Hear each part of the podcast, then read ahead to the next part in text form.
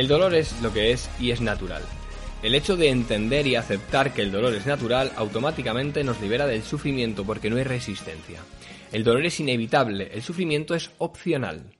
Repito, el dolor es inevitable, es un mecanismo humano, útil y necesario. El dolor es muy útil y cumple cuatro funciones.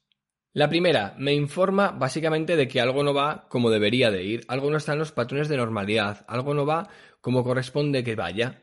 Básicamente actúa como una alarma desagradable y muy potente para que de esta manera le podamos dar el foco a aquello que nos esté generando el problema. Es un indicador de que no estoy donde me gustaría estar o que no estoy donde es lo mejor para mí estar. Ojo, es un creo, no un sé.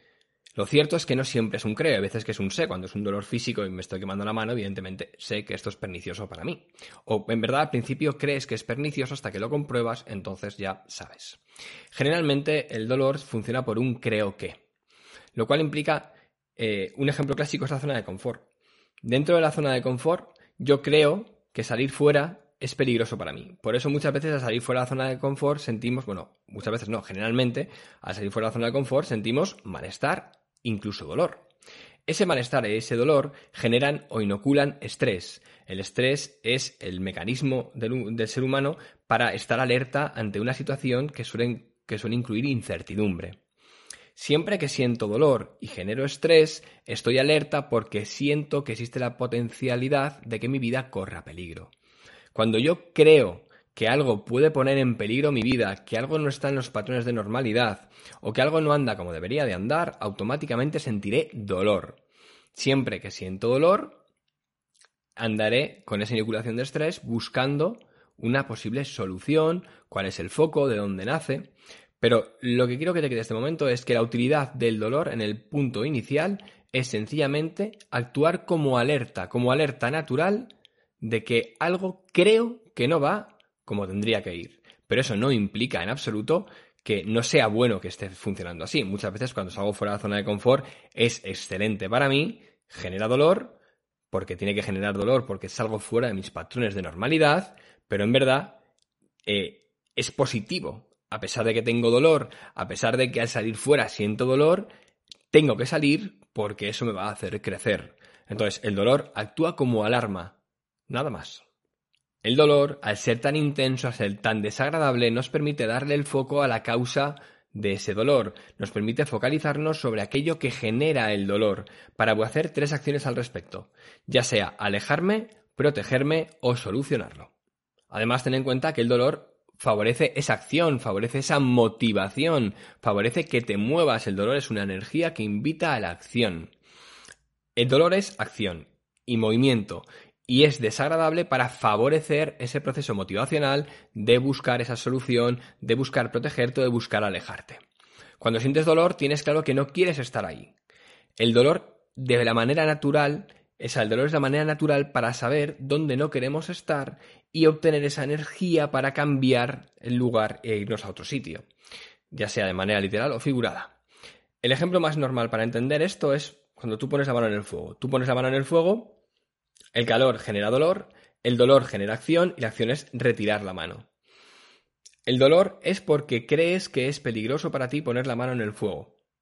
De hecho, eh, es una creencia bastante válida, excepto que seas calisi, pero quiero que entiendas cómo, gracias al dolor, yo saco la mano. Si no sintiera dolor, no sacaría la mano.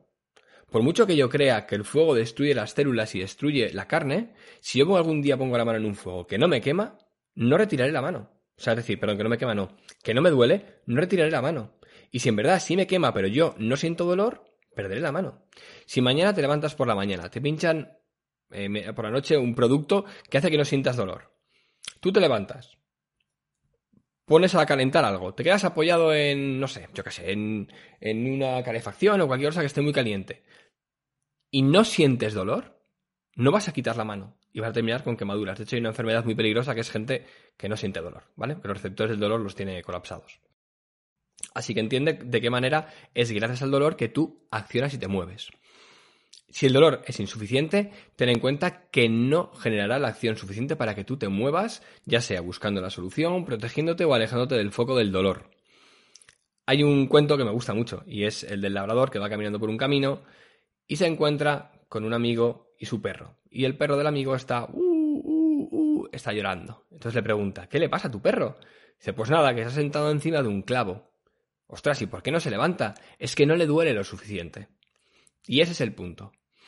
Cuando dentro de la zona de confort el dolor no es suficiente para salir fuera de la zona de confort, es decir, cuando dentro de la zona de confort el dolor es menor que el dolor que implica salir fuera de la zona de confort, permaneces en la zona de confort. Cuando el dolor dentro de la zona de confort es mayor que el dolor que sientes al salir fuera de la zona de confort, evidentemente sales fuera de la zona de confort. Igual con el sufrimiento. Si el sufrimiento de salir fuera de la zona de confort es menor que el sufrimiento que siento dentro de la zona de confort, sale echando leches de la zona de confort.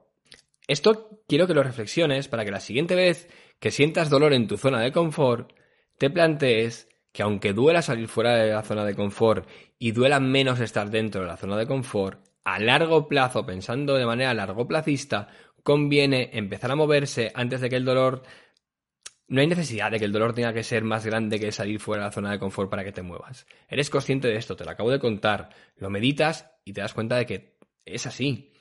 Yo, en cuanto siento dolor dentro de la zona de confort, busco el foco, valoro si es más o menos salir fuera de la zona de confort e independientemente del resultado, me empiezo a mover.